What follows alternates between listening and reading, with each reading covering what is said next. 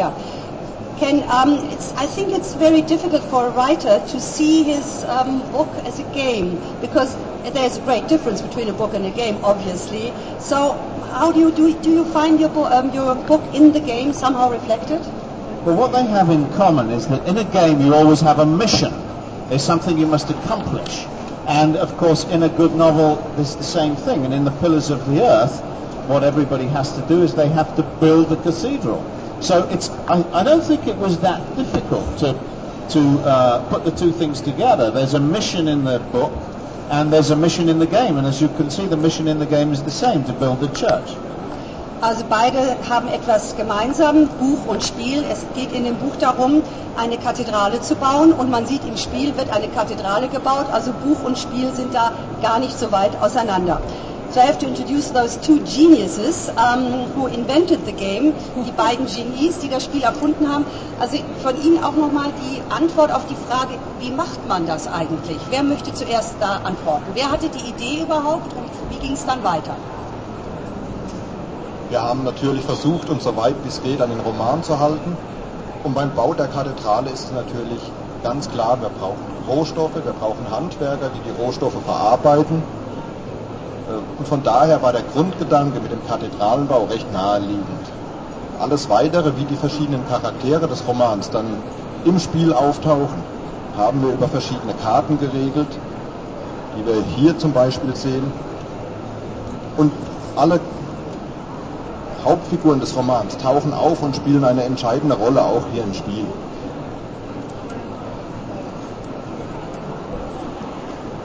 Ja, vielleicht nochmal zu der Ausgangsfrage zurück, äh, wie wir drauf gekommen sind. Ähm, wir wollten ein Spiel zusammen machen ähm, und es war uns halt wichtig, dass im Spiel sich irgendwas entwickelt und so sind wir eigentlich auf die Idee gekommen, ähm, äh, ein Bauspiel zu machen und da bot sich dann die Geschichte von äh, Ken Follett natürlich an, der eine wunderbare Atmosphäre schon im Buch geschaffen hat.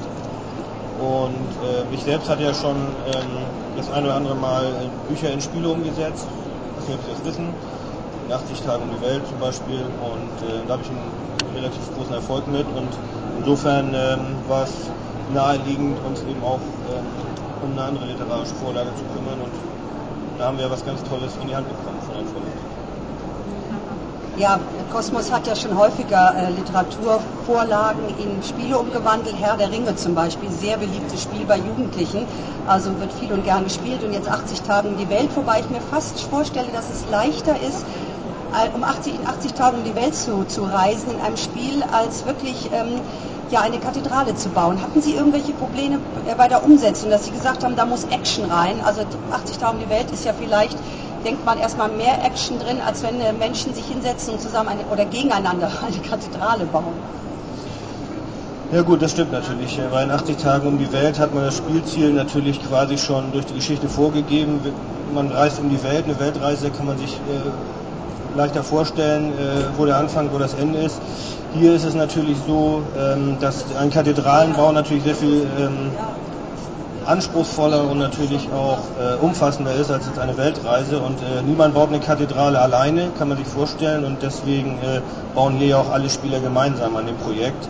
Und äh, für die Spieler bedeutet das natürlich auch, dass jeder seinen Beitrag leistet. Auch die, die am Ende vielleicht nicht ganz oben auf dem Siegertreppchen stehen.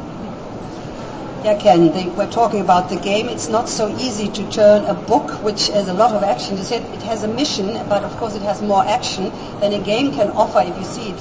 How did you find that in, in the game? There is action, there's something is happening. So um, when you played it first, were you excited yourself? Well, yes. It's. It, I love board games, and my family loves board games, and we we always play games. And you want it to be not too easy uh, and not too difficult. And it was. I found that it was it was easy to pick up the basics of this game, but once you played it one time, then you thought, okay, next time I'll know how to do it right. And of course, that's what you like with the game because it means that you don't just play it once and then forget about it, but you want to play it again. So I, I really thought that the, the balance was was just right, and I, I uh, and my, uh, my my son actually came with me. He's grown up. He's 38. Came with me to play the game, and he liked it too. So I thought that was that was a good sign. Also wenn der 38-jährige Sohn von Ken Follett das Spiel mag, dann ist es natürlich auch ein gutes Zeichen. Immerhin ist das das Buch seines Vaters.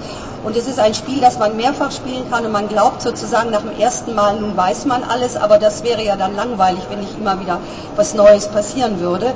Um, your son obviously seems to be uh, very fond of games. Um, so how, how did he re react? How is, is he always the winner now? well, actually, I can't remember who won when we played it last year. But um, uh, in the family, when we all, get, we all go on holiday together, and we always play games in the evening, and uh, they're generally uh, they're terrific, except when we allow two teams, boys versus girls, and then it's a disaster. But otherwise, it's fine. Also in Ferien wird viel gespielt. Ken Follett reist mit seiner großen Familie gern in Ferien. Es geht auch immer alles gut, außer ähm, Mädchen gegen Jungs. Dann geht es schon manchmal etwas heftiger zu. Das ist auch jetzt hier vielleicht meine Frage an die beiden Spieleerfinder. Ähm, da denkt man ja doch nicht geschlechterspezifisch, wenn man so ein Spiel macht. Haben Sie schon Erfahrung, ob Jungs das mehr fasziniert oder ob Mädchen da genauso gespannt mitmachen? Nee, also ich würde sagen, äh, gerade bei dem Spiel äh, ist es so, dass das äh, keinen Unterschied macht. Das ist für ähm, Männlein wie Weiblein gleichermaßen interessant. Ich meine, ich nehme auch mal an, dass es bei den Büchern sich ungefähr die Waage hält, ähm, was jetzt die Geschlechter betrifft. Und äh, ich könnte jetzt nichts erkennen, was jetzt äh, Frauen übermäßig anspricht im Vergleich zu Männern oder umgekehrt. Also ich denke, es ist was, was allen gefällt und auch äh, durch jede Altersgruppe. Ja, ich sehe das genauso und wie Herr Vollert es auch gesagt hat, es ist eigentlich kein schwieriges Spiel. Man findet relativ schnell Zugang und findet doch bei jedem Spiel eine neue Ausgangssituation, eine neue Herausforderung. Von daher spricht es dann auch eine recht große Zahl von Menschen an, egal ob Mann oder Frau. Und ab welchem Alter? Es steht hier offiziell ab zwölf Jahren. Ist das realistisch? Kann also ein Zwölfjähriger damit schon fertig werden? Oder ist es dann doch ein bisschen so, dass ja, sozusagen mit, mit Erwachsenenanleitung es gespielt werden kann? Gut, also diese ähm, Altersangaben sind natürlich Richtwerte. Ähm, grundsätzlich ist es so, dass die meisten Spiele, die auch schon ein bisschen anspruchsvoller sind, ähm, ab von Zwölfjährigen gespielt werden können. Ähm, natürlich kann man das auch schon in jüngerem Alter spielen. Das hängt immer ein bisschen davon ab, wie viel in der Familie gespielt wird. Ähm, Kinder, die viel mit ihren Eltern oder auch mit ihren Freunden spielen, haben natürlich leichteren Zugang als jemand, der äh, nur einmal im Jahr ein Spielbrett rausholt. Insofern ist es natürlich nur ein Richtwert, aber der durchschnittliche Zwölfjährige wird es auf jeden Fall mit viel Freude spielen können, da bin ich eigentlich überzeugt von. Und es ist ja eigentlich ein ganz ideales Mittel, einmal mehr Jugendliche ja, wieder hier zusammenzusetzen. Bis vier Leute können spielen. Also es dient der Kommunikation. Nicht? Das ist doch auch vielleicht ein Weg, mal vom Computer oder Fernsehen wegzugehen und wieder gemeinsam ein spannendes Spiel zu spielen. Ist das auch ein bisschen bei Ihnen so der Hintergedanke? Kommunizieren beim Spielen, mal auch schimpfen, fluchen, mit Sachen um sich werfen, ist doch lustiger, als wenn einer vom Bildschirm immer nur sitzt es ist auf jeden Fall wesentlich kommunikativer als ein Computerspiel. Und das Schöne daran ist ja, dass man konstruktiv etwas aufbaut und nicht destruktiv gegeneinander spielt, sondern die Kathedrale entsteht, indem alle Spieler gemeinsam daran bauen. Also jetzt bin ich mal wirklich ein Advocatus Diaboli. Ich finde ja bei Spielen manchmal sehr reizvoll, wenn man sozusagen allen anderen davonläuft. Und wenn man zeigt, ach, man ist ganz toll, Monopoly ist so ein klassisches Spiel, ähm, ist das wirklich auch für Kinder spannend, dass man gemeinsam was macht? Sagen die da nicht, ach, da ist ja nicht klar, wer der Sieger ist und so weiter? Ist das Ihre Erfahrung anders? Nein, es ist natürlich schon so. Wenn äh, man sich hinsetzt und will spielen, das ist ja gerade auch das Gesellige, geht es natürlich auch äh, um einen sportlichen oder besser gesagt in diesem Fall spielerischen Wettstreit. Und natürlich ist es auch hier so, dass es einen klaren Sieger gibt. Es gibt ja hier diese äh, Siegpunktleiste und wer da am Ende äh, die Nase vorn hat, der hat das Spiel auch gewonnen. Ähm, es ist eben nur so, dass in diesem Fall die anderen eben auch ihren Beitrag geleistet haben und sich vielleicht über den letzten Platz dann nicht ganz so grämen wie äh, sagen wir bei einem Wettrennen oder so. Und grundsätzlich, äh, um nochmal auf die Frage davor zurückzukommen, ist, äh, ist natürlich immer schön, wenn man mit Menschen aus Fleisch und Blut spielen kann, weil da natürlich Emotionen eine Rolle spielen. Man sieht sich, wie der Mitspieler sich ärgert, wenn man einem im entscheidenden Moment den Rohstoff wegnimmt und so weiter. Und das ist natürlich dann ein schönes Erlebnis auch. Und wie gesagt, das heißt ja nicht nur Brettspiel, sondern Gesellschaftsspiel und das ist sicherlich auch der treffende Herausforderung. We were talking about that games, of course, are very good for communicating. That if you sit down together and play a game of cards or a board game, of course, then you start to play together. I mean, you, you talk, one curses, one throws things about. I mean, they're always the bad losers. Is that also for you attractive to play board games because you say you sit down with a group of people and you sort of try to communicate in a, in a playful way? I like the way that um, games bring out people's characters. Um, some some people are good sports, and some uh, get very angry, and uh, some, if they lose, don't want to play, and so on. I enjoy that aspect of it. But the, the main thing is, it's it's just so relaxing because in the end, it doesn't matter what happens. Äh, Ken Follett sagt mit Recht, man erkennt beim Spielen natürlich eigentlich einiges über den Charakter von Menschen, ob Leute verlieren können, gewinnen müssen, wie sie sich aufführen, aber im Grunde ist es doch schon eine sehr entspannende Sache, wenn man gemeinsam ein Spiel spielt. Now you've seen this game and you know that everyone is waiting for the famous question, Pillars of the Earth, one of the greatest successes you certainly had in Germany. So I have to ask that question, ha, when is the sequel due? Well, I've written the first draft, and uh, I'm happy and relieved to say that everybody likes it. My editors like it. Uh, and it's been read by some historians also, and I'm now doing some polishing. I'm doing a rewrite, very light rewrite, I'm happy to say. It's set in the same town of Kingsbridge, 200 years later than the Pillars of the Earth, and it features the descendants of the characters in the Pillars of the Earth, and it will be published in English in the autumn of next year. Oh, haben Sie gehört. Also, das Buch ist sozusagen wirklich heftig im Werden. Also der erste Entwurf ist fertig. Es wird jetzt gerade noch mal ein bisschen drüber frisiert, aber wenig, sagt Ken Follett. Glücklicherweise einige Historiker lesen auch noch mal ein bisschen nach, um zu gucken, dass alles auch historisch korrekt ist. Es spielt 200 Jahre nach dieser Geschichte. Es sind die Nachfahren von aus dem ersten Roman, die also darin auftauchen. In England wird es im 2000, what do you say, 2007? Oh ja, nächsten Herbst. Also wir können damit rechnen. 2008 ist dann wieder Ken Follett Jahr. We're all looking forward to that. And could you imagine that the second book is also ideal turn, being turned into a game? well, uh, what happens in the, in the second book is called World Without End, and the main event, in historical event in the book, is a play called the in English called the Black Death. I don't know what it's called in German. Die Pest. And oh, okay, same in French. It, um, uh, and and this plague killed uh, something like half the population of Europe in the middle of the 14th century. So uh, I don't know if you could make a game about the Black Death. It might be too depressing. Ja, also bei dem Buch hat man vielleicht Schwierigkeiten, da wird nichts aufgebaut, keine Kathedrale. Es handelt ähm, sich, also es geht um den schwarzen Tod, die Pest, die ja immer wieder viele Menschen dahingerafft hat im Mittelalter. Also Ken Follett meint mit Recht, vielleicht wäre das dann als Ausgangsstoff für ein Spiel ein bisschen zu, deprim zu deprimieren. Wäre das nicht eine Herausforderung für Sie, ein weiteres Mittelalterspiel? Ich meine, vielleicht kann man die Pest in was anderes verwandeln. Ja, auf jeden Fall ist das eine Herausforderung. Wir werden das Buch so bald lesen wie möglich. Und dann werden wir mal schauen, was wir daraus machen können. Ist es denn für Sie immer eine besondere Herausforderung, literarische Stoffe in ein Spiel umzuwandeln? Also Sie haben ja nun schon Jules Verne äh, zu einem Spiel gemacht. Was bedeutet das für Sie, wenn Sie so ein Buch lesen überhaupt? Kriegen Sie dann sofort Assoziationen und sagen, das wäre ja auch ein tolles Spiel? Wie läuft das bei Ihnen ab?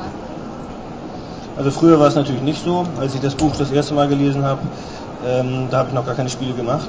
Ähm, aber jetzt ist es schon so, dass man hin und wieder darüber nachdenkt, Mensch, äh, könnte das nicht was sein, was du umsetzen kannst? Natürlich.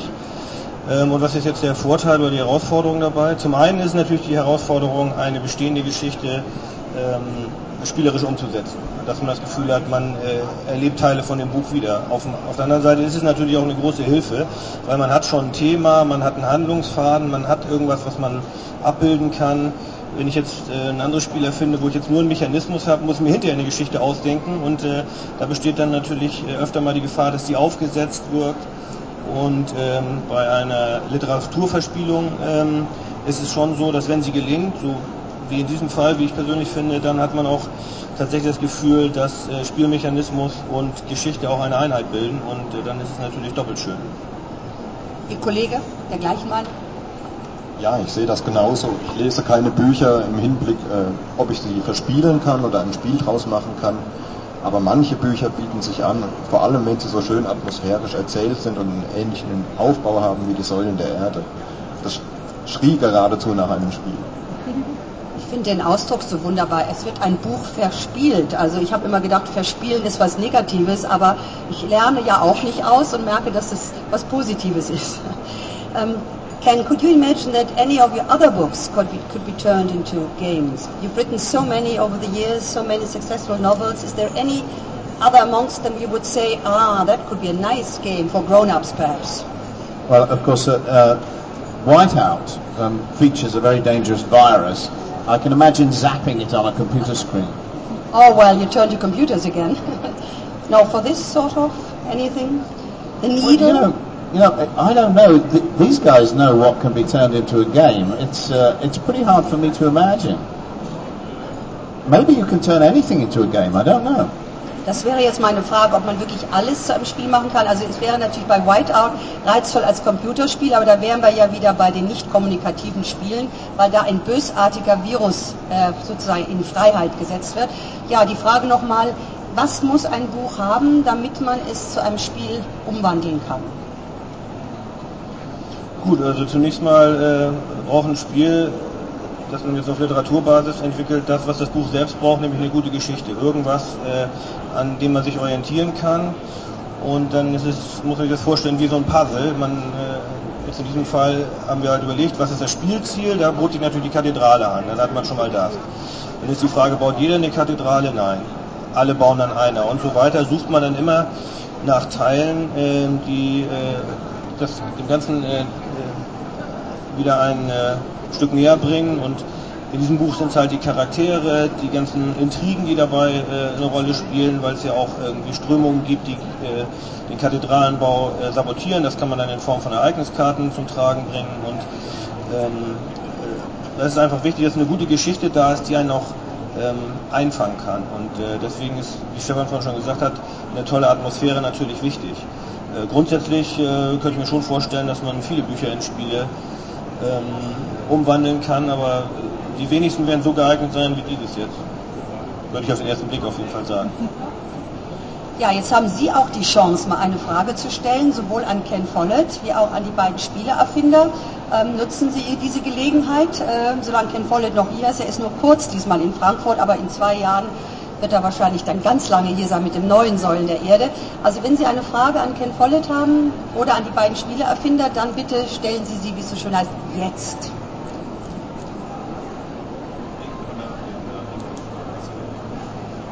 Uh, the game is going to be um, brought out in England uh, and in the United States in English next year, probably in September next year. Also das Spiel wird auch auf Englisch herauskommen nächstes Jahr, praktisch parallel, wenn das Buch erscheint, in England und in Amerika. Eine weitere Frage? Trauen Sie sich ruhig. Ken Follett beantwortet alles und unsere Spieleerfinder sicher auch. Dann habe ich noch eine letzte Frage an die beiden Spieleerfinder. Ken Follett wird immer gefragt, wie lange er an Büchern schreibt. They always ask you how long you how long you work on a book, how many years, how many days. I mean, you could answer first how long it takes you to write um, the sequel to this book. Then I could ask these two men how long they worked on this. well, it, I normally take two years to write a book. Uh, I spend the first year planning it because stories like mine have to be very carefully planned so that there's there's, there's not a part in it where you get bored and think it's a good time to close the book and go to sleep. So I spend a year planning it and then six months writing the first draft and six months rewriting it. Uh, the Pillars of the Earth, Säulen der Erde, is a very long book and that took me much longer. That took me three years and three months.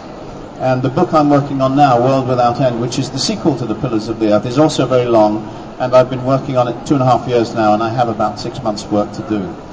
So it's, it's two years for a normal book and three years for a really long one. A bit longer than a game, I guess. I guess, ja. Ja, also die Sache ist, dass normalerweise arbeitet Ken Follett zwei Jahre an einem Buch, ein Jahr recherchieren, ein halbes Jahr schreiben und dann dauert es nochmal ein halbes Jahr, bis das Buch rauskommt.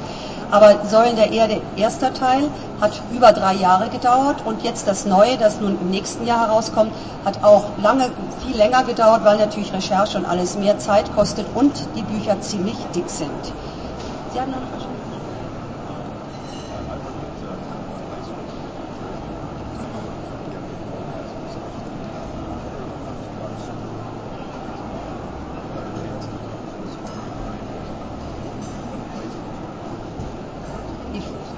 Also er wurde, Ken Follett wird gefragt, was er jungen zukünftigen Schriftstellern für einen guten Rat geben würde.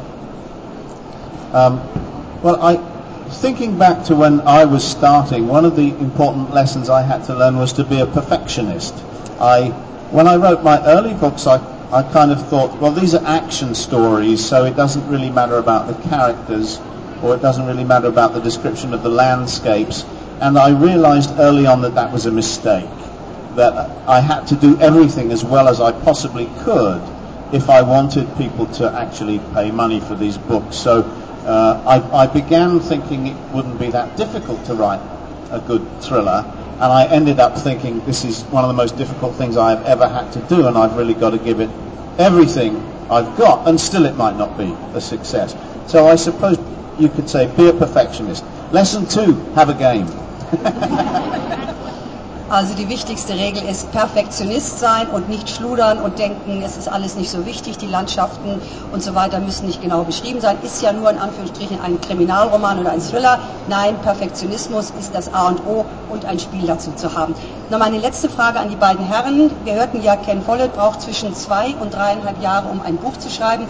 Wie lange haben Sie gebraucht, von der Idee daraus ein Spiel zu machen, bis zu diesem wunderschönen fertigen Spiel? Die erste Idee zu diesem Spiel hatten wir vor etwas über zwei Jahren. Kosmos Verlag war dann auch recht schnell sehr angetan von der Idee und es wurde dann noch zwei Jahre lang daran gearbeitet, was man unter anderem auch an der Grafik sieht, die Michael Menzel hervorragend gestaltet hat, der auch wirklich sich Zeit nehmen konnte, alle Details zu recherchieren. Und es hat dem Spiel sehr gut getan, diese Bearbeitungszeit. Ich habe gerade gefuscht, ich gucke schon unter die Karten. Darf man das oder darf man nicht drunter gucken? Sie dürfen es jetzt natürlich, aber im Spiel ist es natürlich, wie es bei Ereigniskarten in diesem Fall so ist, dass sie einen äh, überraschen und äh, wird dann aufgedeckt, wenn es soweit ist und dann wird man sehen, was einem passiert. Und das bildet ja auch einen großen Teil des, der Hintergrundgeschichte des Buches ab und da können einem eben schlimme Dinge passieren, die den Kathedralenbau äh, wenig ins Stocken bringen, aber eben auch äh, Unterstützung bieten. Und so wird jedes Spiel halt auch anders, jede Partie. Reading your book takes quite a long time, um, about I would say 20 hours. Reading fast, um, well, but um, playing this game is only about two hours, so that's the difference. But you would still say read the book first, play the game. Uh, I think you should do either, whatever you feel like. There are times when you don't feel like reading a book and you just feel like sitting sitting around with with friends and, and some wine. I recommend goes pretty well with it, and uh, just playing the game. So. Um, I mean, the, the, the game is this game is reasonably complicated, but of course it's not as complicated as a novel. So um, if you want to start with the easy thing, start with the game.